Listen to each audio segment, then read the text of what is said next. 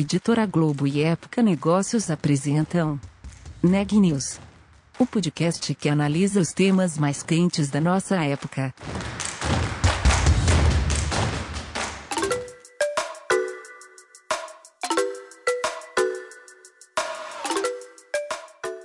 Olá, meu nome é Carolina Unzelt, sou repórter da Época Negócios.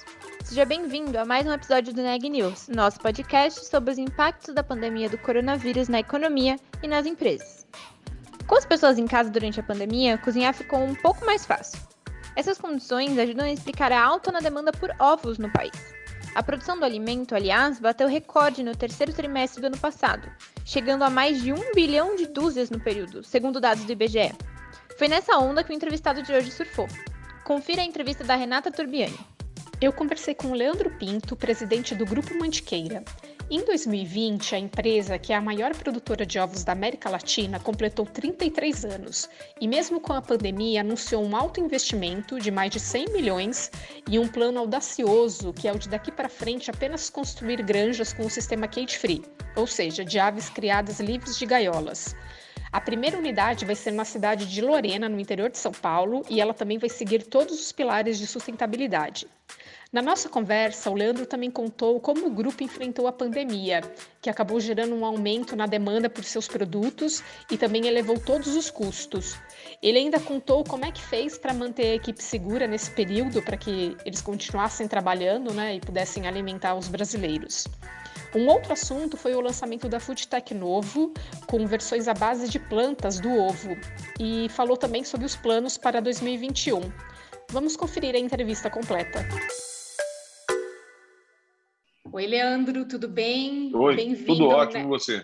Tudo bem também. Bem-vindo ao Neg News. É, Leandro, em 2020, o Grupo Mantiqueira completou 33 anos e vocês tiveram muitas novidades em inovação e tecnologia, né? Antes da Isso. gente entrar nesse assunto, que vai ser o tema da nossa conversa mesmo, eu queria que você me contasse um pouquinho de como é que foi 2020 para a empresa. Queria saber os impactos da pandemia para a operação. Como é que foi esse ano? Os impactos das operações foram vários, né? A gente até março, quando a gente achava, até o dia 10 de março, quando a gente achava que tudo ia ser um ano maravilhoso, de repente o mundo começou a ficar diferente, né? E a gente faz parte desse mundo e não poderia ficar, não podia achar que nós íamos sair sem sermos atingidos de alguma maneira disso. A única tranquilidade que a gente tinha é que, como a gente produz alimentos, a gente a, a, entendia que as pessoas iam ter que continuar se alimentando e se alimentando de um superalimento, né? Porque o ovo ele só perde para o leite materno, é o segundo alimento mais completo do mundo. Mas aí começaram-se os, os, os medos, né? as aflições.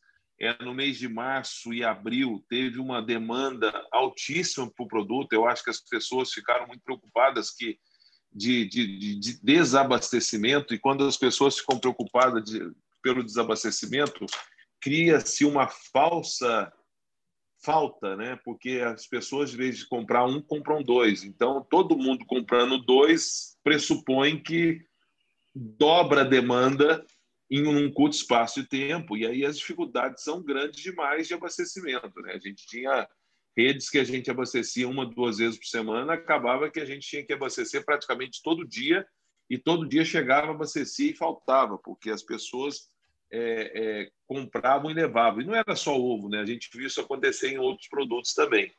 E com isso, nós tínhamos que manter um time forte, saudável, porque na operação tem 1.600 pessoas, 1.700 pessoas que tinham que estar saudáveis para poder continuar produzindo e entregando, porque na, numa granja de postura, é do dia 1 de janeiro a 31 de dezembro, ela não para. Né? A galinha não, não sabe ver calendário, ela bota ovo todo dia, e ela botando ovo todo dia, ela tem que sair todo dia. Então, tem que tratar da galinha, tem que cuidar da galinha, tem que receber, receber os pintinhos, tem que fazer a logística. E a gente montou um, um plantão de, de, para os funcionários nossos para poder cuidar deles. Né? Então, a gente fez várias modificações dentro da empresa, túnel de desinfecção, é, álcool gel, é, é, é, kit de limpeza que nós distribuímos para os funcionários. Para quê? Para que eles se protegessem o máximo possível para evitar que se pegasse o, o Covid e isso afetasse a produção. E o time foi forte, o time foi guerreiro, o time de ponta, o time da entrega de, de os motoristas, o pessoal da produção, o pessoal da, da, da, da, da os promotores, né, os vendedores, todos não se abateram e foram para a rua, porque de fato nós precisávamos alimentar um país e a gente tinha um compromisso com as pessoas. E graças a Deus nós conseguimos isso. Bom, aí isso aí, aí chegou junho, julho passado, já é, a primeira, o primeiro pico, nós começamos a nos deparar porque o mundo ficou, viu que ter, ter comida, alimentação, estoque de alimentos era uma, é, era uma estratégia, virou uma estratégia mundial. E aí nós começamos a enxergar os preços de, dos commodities, que é milho, soja, que isso interfere diretamente no nosso, no nosso setor, explodirem de preço, porque todo mundo né, quis ter uma, uma, uma segurança alimentar e, com a segurança alimentar, criar um estoque de proteína vegetal que depois se transforma em proteína animal. E aí nós começamos a sofrer muito com a alta dos custos. Né? O farelo de soja, que a, a, a, valia, era R$ 1.100 em fevereiro, foi para R$ 3.000 um saco de milho que era 45 foi para 85. E aí nós começamos a ser impactados diretamente pelos custos, caixa de papelão, embalagens subiram absurdamente também, porque começou a faltar papelão. E aí, de repente, nós nos vimos né, pressionados é, com, com um excesso de oferta, que quando, quando criou-se aquela falsa falta em março, abril, as pessoas aumentaram mais seus plantéis, né? Então, nós pegou, pegou a gente com excesso de produção e com os custos de matéria-prima muito alto. Né? Então, o setor nunca amargou um prejuízo, uma crise tão grande igual o segundo semestre do ano de 2020. Enfim, é, é, se eu pudesse resumir um pouco 2020, foi isso. Mas o bacana é que a gente viu um time coeso, um time forte, um time aguerrido, preparado para a guerra, de todos os setores da empresa, né? É, a gente conseguiu fazermos, é, como a gente produz alimento, e eu brinco que o, a fome tem pressa, ela não espera, conseguimos fazer junto com a família Abílio Diniz, a Fazenda da Toca, uma doação de 12 milhões de ovos para as pessoas mais carentes, né, das comunidades mais carentes, usando a CUFA, gerando falcões, a, o Banco da Providência aqui no Rio e várias CUFAs no, mundo, no, no Brasil inteiro. E a gente fez, fez de tudo. Então, a gente sorriu, chorou, trabalhou. Foi, esse foi o ano de 2020, um ano que, de fato, acho que poucas gerações vão poder é, dizer que passaram por um ano tão turbulento no mundo como nós passamos. Agora, falando um pouquinho sobre as novidades do grupo mesmo, né? O que, que vocês implementaram em termos de inovação e tecnologia em 2020? É assim, ó, o DNA do grupo sempre foi um DNA inovador. Né? A Mantiqueira ela foi a primeira é, granja do país a trazer automação. Então, aqui nós não tínhamos automação até o ano de 1997. Era tudo muito manual. E aí, quando eu fui para a Europa em 96, eu fui visitar uns equipamentos na Espanha e eu vi que o que, o que nós tínhamos aqui, já, lá já não tinha fazia 30 anos. E o que nós queríamos fazer, que nós achávamos moderno, lá eles já estavam desmanchando. E aí nós trouxemos em 97 a primeira grande automatizada do país. Né? Então foi nossa Mantiqueira que, que deu esse tom dessa grande mudança. Não, não existia equipamentos nacionais, os equipamentos eram todos importados e nós trouxemos toda essa esse, esses equipamentos e fizemos a primeira granja 100% automatizada do país. E aí nós fomos, né, e era o que tinha de melhor e fomos até o ano de 2012 quando começou-se uma tendência mundial, e a tendência ela demora um pouco, mas ela chega, né? Eu, eu, brinco. Antigamente era 10 anos porque não tinha internet, não tinha WhatsApp, não tinha nada. Hoje as tendências mundiais elas chegam muito mais rápido do que do, muito mais rápido do que a gente pensa. E aí, em 2012, eu fui numa viagem é, para a Inglaterra e fui visitar a primeira granja cage free do mundo, né? É uma, uma empresa chamada Noble Foods e estava fazendo um trabalho sensacional lá. E aí eu voltei querendo justificar para mim mesmo o injustificável. Justificar que o Brasil não tinha renda per capita, que o consumo aqui é, houve era uma comida para as classes menos favorecidas, que nós não poderíamos é, investir tão caro nisso, que o, o, o, as pessoas não iam valorizar o bem-estar das aves e tal. E aí nós fomos trabalhando isso, é, negando para nós mesmos o inegável. Até que, quando foi em 2016, nós começamos a fazer a primeira granja de galinha solta em grande escala aqui no Brasil. Sofremos muito, porque, de fato, os custos de produção são muito mais altos do que, do que das granjas convencionais, mas também fizemos um, tivemos um grande aprendizado com tudo isso. Né? E aí nós vimos várias coisas. E, e quando a gente contava essa história, as pessoas gostavam. E, paralelo a isso, a gente via várias iniciativas de pequenos produtores com, lotes de galinhas soltas tomando lugar, espaço nas prateleiras que era nosso. E aquilo continuou me chamando a atenção. E aí nós, através do conselho, através desse DNA inovador nosso, a gente queria muito fazer uma granja moderna, em escala, e democratizar esse ovo de galinha cage free no Brasil. E foi assim, foi feito quando em 2019 eu fiz uma viagem para a Europa de novo, foi, fui à Holanda e fui na Alemanha e vi que de fato o que nós tínhamos aqui lá já não existia mais e a tecnologia deles mais uma vez estava muito mais avançada do que as nossas adaptações que nós estávamos fazendo aqui no Brasil para ter as galinhas livres de gaiola, né? Nós tá, eu brinco muito quando a gente não tem dinheiro, o sonho de consumo meu era ter um caminhão Mercedes-Benz. E eu não tinha, não tinha dinheiro para comprar. Então, eu comprei um Chevrolet e dizia, quando o pessoal falava, oh, bonito seu caminhão Chevrolet, eu falava, mas o motor é Mercedes. Não interessa se o motor era de um caminhão tombado, de um ônibus, né? mas era um motor Mercedes. E aí eu vi que o que nós tínhamos aqui no Brasil era caminhões Chevrolet com motor Mercedes, adaptados, e o que tinha na Alemanha, que para mim é um, é, um, é um, país referência em automação e qualidade, eu vi que o que tinha lá era de fato um caminhão Mercedes modelo 2022. E aí sim, antes mesmo da pandemia, nós já estávamos totalmente alinhados, passamos o ano de 2019 discutindo isso em conselho, em reuniões, fazendo pesquisas com o consumidor, entendendo o que de fato o consumidor quer e a gente já, já estava definido a tomar todas essas decisões que nós tomamos em 2020, em 2019.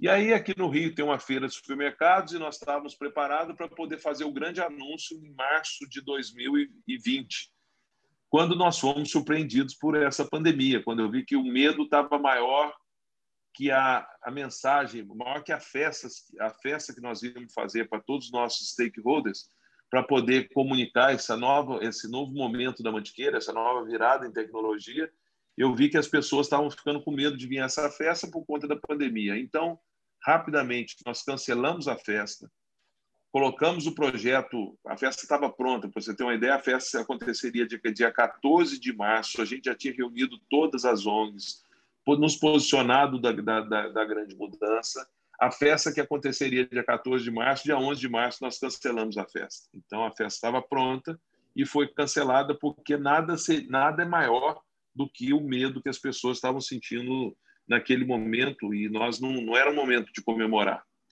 E aí nós fomos juntos, amadurecendo, já fazendo o projeto, comprando terreno, fazendo terraplanagem e, e, e construindo né, no papel, né, o pessoal da engenharia, é, construindo no papel a granja modelo que nós iríamos apresentar um, o que seria a nossa ideia né, em março. E aí nós começamos a trabalhar também a outra frente, que foi a construção dessa nova granja. E, de fato, em tempo recorde, fizemos a unidade Cabralha Paulista, que ainda é um caminhão Chevrolet com motor Mercedes, mas estamos construindo a maior granja de galinha solta do país, na cidade de Lorena, movimentamos 440 mil metros cúbicos de terra, estamos trouxemos os melhores equipamentos alemães para poder de fato são da Big Dutchman para poder de fato a gente construir esse novo parque, né, essa nova tecnologia que, os, que, o, que, que eu sinto que pós pandemia os consumidores estão muito mais seletivos, querem de fato saber onde os alimentos deles são produzidos, como são produzidos, e aí nós estamos construindo em Lorena essa granja que é a granja mais moderna, é o meu xodó, que eu brinco. É, é, eu vou, o pessoal fala, você vai lá duas vezes por semana. Então, assim, é onde a gente está construindo a maior parte parque tecnológico de galinha solta do Brasil. E lá é um projeto totalmente ambicioso, é um projeto que 4.0, onde a sustentabilidade está em primeiro lugar, onde todos os dejetos serão tratados, virar, vão virar é, gás e desse gás vão virar energia elétrica. É onde nós vamos ter o Museu do Ovo, pela proximidade da Dutra, pela proximidade de Rio e São Paulo. Nós estamos a 180 quilômetros de São Paulo, 220 quilômetros do Rio, o Vale do Paraíba e o Vale Fluminense, todo o sul fluminense, todo na, na, na beira da Dutra e perto da unidade. Nós vamos transformar lá, no, fazer o Museu do Ovo, fazer escola para, de fato, mostrar para, para as crianças como é produzido um ovo com galinha, que uma empresa que preza pelo bem-estar, preza pela, pela, pelo bem-estar animal, e aí começar a contar essa história de novo, com uma nova tecnologia, uma tecnologia que já está mais é, difundida nos países de primeiro mundo e que, de fato, agora está chegando aqui no Brasil e nós queremos, mais uma vez, ser o capitão dessa categoria e fazer essa grande transformação da avicultura. E aí eu tinha comigo que o que eu, o que eu achava, eu não podia anunciar nenhum investimento, nenhuma, nenhuma, nenhuma coisa grande quando a mortalidade das quando o Brasil perdia mil, mil e duzentas pessoas todo dia. Achava que nada era mais, é, tinha que ter respeito com essas pessoas, né? E aí a curva foi acabando, foi diminuindo, foi diminuindo. Quando chegou em outubro, dia 30 de outubro, que de fato é o ano que a empresa completa o seu aniversário, que completou 33 anos, nós fizemos uma grande live de Lorena para todos os nossos funcionários, para os nossos fornecedores, e anunciamos de fato o projeto mais audacioso da empresa nesses 33 anos, que é não construir nenhuma granja nova de galinha em gaiola. E todas as unidades do grupo daqui para frente serem construídas de galinhas soltas, prezando pelo bem-estar animal e com compromisso de todos os 2 mil colaboradores, de democratizarmos o consumo desse tipo de ovo em todas as classes do Brasil ao longo dos anos. Então, claro, a gente vai começar, é, essa transformação vem pela indústria, que já tem compromissos assumidos. Hoje, nós somos fornecedor de várias indústrias que assumiram esse compromisso sobre o bem-estar animal. É, somos a Barilla, eu, eu, cito muito a Barilla, porque a Barilla foi a primeira indústria, de fato, em 2018, assumir essa bandeira, levantar essa bandeira e, e por propósito. E assim como ela tem McDonald's, Madeiro, Dr. Octer é, é, e outras, é, outras companhias que, que assumiram esse compromisso, e também está perto do consumidor, onde nós vamos mostrar para ele que o ovo criado em galinha solta ele tem uma pegada, não é, é um ovo produto, né? Ele não é um ovo, ele é um ovo produto que atrás daquele ovo tem toda uma, uma sustentabilidade. Nossos caminhões que vão fazer as entregas são caminhões elétricos é, para poder poluir menos o, o, o ambiente, o ar.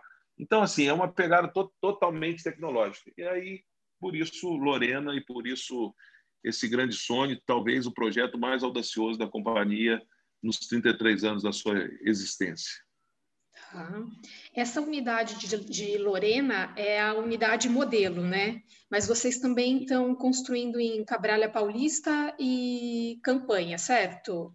Né, campanha, deixa eu te, ficar, te explicar. Campanha, assim como Lorena, é o segundo, é o, é o segundo é a segunda planta nossa. Nós vamos construir primeiro Lorena e depois nós vamos para a campanha. Por quê? Nós temos um compromisso que nós vamos ter 25% do nosso plantel de galinhas livres até 2025. Então, nós vamos ter um milhão de galinhas livres até 2021 e a partir de, até 2025 nós vamos ter 2 milhões e meio de galinhas livres. E aí, campanha é um terreno também muito nobre, na beira da Fernão Dias, e aonde nós vamos construir a segunda cidade das aves livres das cidades do, da, Happy Eggs no Brasil. Então, a primeira é em Lorena, a segunda é em Campanha, isso tudo que eu estou te falando com alta tecnologia. E Cabralha Paulista é, um, é uma granja de galinha solta, caipira, mas só que tem a, a, as, como é que chama? É uma granja artesa, é mais artesanal, não é uma granja em escala que nos permite a democratização desse produto. Tá. A de Lorena e de campanha devem começar a funcionar quando? Lorena recebe o primeiro lote agora em abril, final de abril, começo de maio, já recebe o primeiro lote de pintainhas e aí já começa é uma sequência, né? Então, já a gente já vai montando, alojando e assim sucessivamente, entendeu? Não, a gente vai é uma linha de montagem. Uma outra novidade delas é que não vai ter o contato humano, né, com os ovos, vai ser tudo automatizado. Você pode falar um pouquinho sobre isso? Sempre, olha, olha só, quando nós trouxemos em 97 a primeira grande automatizada do país, eu brinco muito que o consumidor final do ovo, seja ele homem, mulher ou uma criança, ele era o primeiro a tocar no ovo. Desde a hora que ele saía da postura da ave, ele vinha em esteiras, entra na máquina, é classificado, colocado dentro da embalagem, tudo automaticamente. E esse era o grande dilema meu. Eu queria escalar esse processo de galinhas cage free. E aí nós conseguimos, e de fato, a granja de Lorena, é, ninguém toca no ovo, a não ser o consumidor final que vai usar nas suas receitas, nas suas, nas suas atividades com o produto. Então, é, é uma granja 100% automatizada. Tá? Não existe contato manual nenhum com o produto. Leandro, vocês também é, inauguraram uma fábrica de ovos pasteurizados em Uberlândia, né? Sim. Essa já está em funcionamento. Essa já está em, funciona em funcionamento. Isso aí faz parte da nossa estratégia, porque a gente acredita que a grande mudança desse, a, o grande consumo também desses ovos de galinha livres vão vir da indústria, né? Como eu já falei, das indústrias do, da, do, das redes de restaurantes que já assumiram o compromisso de, de usar o ovo 100% de galinhas livres, né? E aí estrategicamente, Uberlândia está no meio das nossas unidades, é uma cidade é satélite, muito é um hub no, para o Brasil, e ali nós também vamos quebrar todos esses ovos de galinha livre para poder vender os ovos pasteurizados. Então, veio, ela, ela veio junto com a estratégia da empresa desse crescimento do, na, das aves de galinha livre e também vai ter os dias certos que ela vai só produzir ovos de galinhas livres na, na unidade. É, vocês têm o clube de assinantes do ovo. Como é que foi durante a pandemia? Teve um crescimento na, na procura de assinaturas? Como é que tem, tem sido isso de 2020 para cá? Teve um crescimento, teve um crescimento exponencial. Era, é era um clube que antes de, de, o primeiro clube do ovo foi feito porque nós precisamos ter entender o que, que o cliente quer, né? Quais são os desejos do cliente, porque o cliente final ele é o nosso rei ele é a pessoa que todo dia nós temos que levantar e pensar como atender essa pessoa, como atender esse cliente melhor. E o Clube do Ovo foi feito para isso, porque através dele nós tínhamos uma base de 200, 300 clientes ativos que qualquer pesquisa, qualquer coisa, qualquer sugestão para o nosso portfólio era muito importante. E a gente pegava isso e levava para dentro da, da, da, das redes de supermercado. Quando começou a pandemia e o medo das pessoas saírem de casa e tal, isso cresceu exponencialmente. Hoje o clube tem quase 4 mil assinantes, tá? É, o, o, a, a, perca de assinantes é muito pequena. Mês passado nós crescemos 7% em cima de uma base grande, ou seja, existe um, um, crescimento consolidado. E com isso, eu brinco, eu brinco muito, porque quando você vai no supermercado, o supermercadista ele tem 10 mil itens que ele tem que tomar conta. Ovo é mais um item da linha dele. E ovo para nós é a nossa vida. Ovo para nós é a nossa é o que a gente tem que fazer de melhor. Então, poder escutar o cliente, né? E o Clube do Ovo nos permite esse contato direto com o cliente, poder entender a vontade dele, o que, que ele quer e levar isso para dentro das lojas de supermercado, isso dá uma velocidade muito grande para o grupo, para o grupo e para a gente poder entender as tendências que e o que, que de fato o consumidor quer e o que, que ele está valorizando. É, em 2017, vocês também começaram a desenvolver produtos 100% vegetais, né? E no ano passado criaram a Foodtech Novo focada nesse mercado. Como é que foi o desenvolvimento dessa área? É uma, é uma, é uma loucura, né? A gente, a gente, a gente brinca muito aqui internamente, né? Quando a gente fala sobre novo, que a Kodak, né? Ela quebrou porque ela não acreditou na câmera digital porque ela vendia papel e vendia filmes, né? E ela foi a primeira a desenvolver uma câmera digital e colocou na gaveta porque ela entendia que aquilo ia ser um destruidor da, ia ser um destruir a sua empresa. E a gente sempre pensou que na nossa estratégia qualquer tipo de ovo, seja qual ele for, tem que ser mantiqueira. E aí, quando a Amanda, que é, era a nossa pessoa de desenvolvimento de inovação, ela, ela teve em, nos Estados Unidos, num, num evento da Singularity, e aí ela viu isso e aí ela acreditou nisso e aí trouxe para o, para, para o Brasil o que estava acontecendo lá no Vale do Silício. E no começo eu confesso para você que eu fiquei assustado. Falei, não, isso aí não, não, não pode ser que isso vai afetar o nosso negócio. Mas nós entendemos que aquilo substituía o ovo. E se substituía o ovo, aquilo era uma ameaça para a mantiqueira. E se alguém tiver que ameaçar a mantiqueira, que seja uma empresa da mantiqueira. E aí nós fomos dando dando asas à imaginação sobre esse projeto. Eu lembro que na, na, primeira apresentação que ela fez em julho de 2017, o meu sócio Carlos Cunha, ele foi o único que apoiou 100% essa inovação. Eu confesso que eu fiquei um pouco um passo atrás, mas o que tem se provado é que as mudanças acontecem muito rápido. E assim, é um produto que levou dois anos para poder ser desenvolvido. Foi lançado em 2019 na, para substituir ovos é, nas receitas, né? não só para os veganos, mas também para os intolerantes a ovo, que existe, são poucos, mas existem. Ano passado virou uma marca, lançamos o ovo mexido e o omelete, que substitui o, o, scramble, o scramble eggs, e lançamos as maioneses, e agora vai vir uma linha de lançamento de outros produtos. Então, assim, o novo virou uma spin-off da Mantiqueira, o ovo não está, o novo não está mais dentro da Mantiqueira, o novo é uma empresa totalmente apartada da Mantiqueira.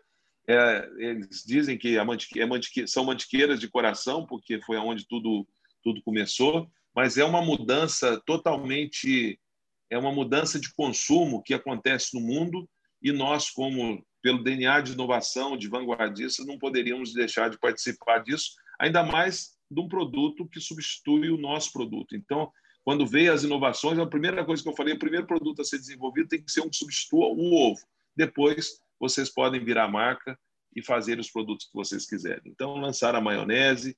Amanda foi eleita uma das 35 pessoas mais é, é, inovadoras da América Latina pelo MIT.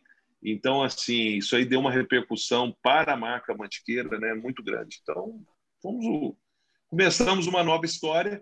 Confesso que eu não sei o tamanho disso, aonde vai chegar, mas a onda que, ela, a, a onda que isso vem, como ela está se portando, confesso que é animador os resultados que vão acontecer com esses produtos. Para a gente encerrar, queria que você falasse um pouquinho dos planos para 2021 e os próximos anos aí, o que, que deve vir de novidade, expectativa de produção de vocês para, os próximos meses? Olha, a produção, a, produ, a produção aumenta, a produção, a gente, a gente precisa agora colocar, executar né, toda, tudo isso que foi planejado no ano de 2019, 2020. Temos uma, tem uma tarefa grande aí de colocar de pé todos esses projetos.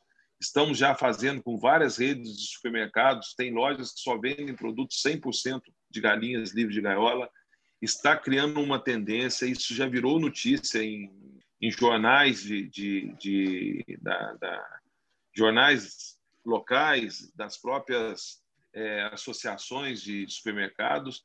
Então, assim, a gente quer tornar execuível isso e quer continuar crescendo, alimentando o mundo, é, alimentando o Brasil, vendendo o melhor produto após é, depois do leite materno, que é ovo de galinha. Eu brinco que o leite materno você não acha para comprar em qualquer lugar, mas o ovo sim você acha em qualquer lugar para comprar e é um puta alimento, um alimento saudável, um alimento que dá prazer produzir, um alimento que é vida, que gera saúde e é do pico da, da, da, da montanha à, à parte mais baixa da montanha. Todas as pessoas, todas as classes consomem um produto e é muito bacana com você ter uma empresa que você produz um alimento saudável e que leva é, saudabilidade para a mesa das pessoas. Né? Então, isso é muito prazeroso. Então, a gente vai continuar lançando todo, toda, é, é, é, estruturando e colocando de pé todos os nossos planos, toda a nossa estratégia.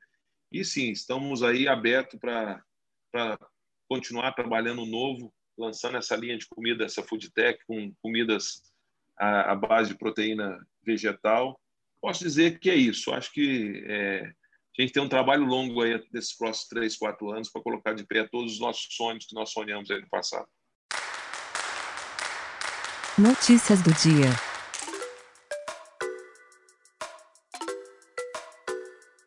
Novidades sobre a volta do auxílio emergencial.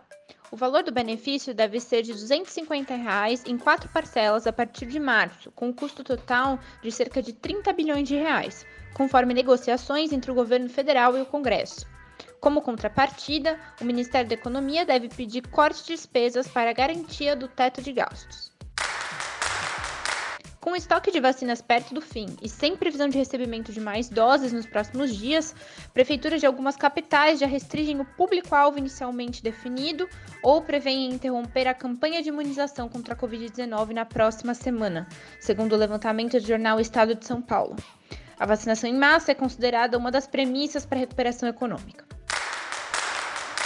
Nas últimas 24 horas, o Brasil registrou 1.288 mortes em decorrência do novo coronavírus. No mesmo período, foram 51.546 novos casos da doença. Ao total, desde o início da pandemia, foram 9.765.455 infectados, além de 237.489 óbitos no país. As informações são do último boletim do Conselho Nacional de Secretários de Saúde. O Neg News de hoje fica por aqui. Obrigada por nos acompanhar e até mais. Esse podcast é um oferecimento de Época Negócios. Inspiração para inovar. Não deixe de conferir nossos outros podcasts. Presidente Entrevista Presidente. The Office. E os negócios da nossa época. Ouça, acompanhe, compartilhe. Vamos fazer deste podcast o nosso ponto de encontro.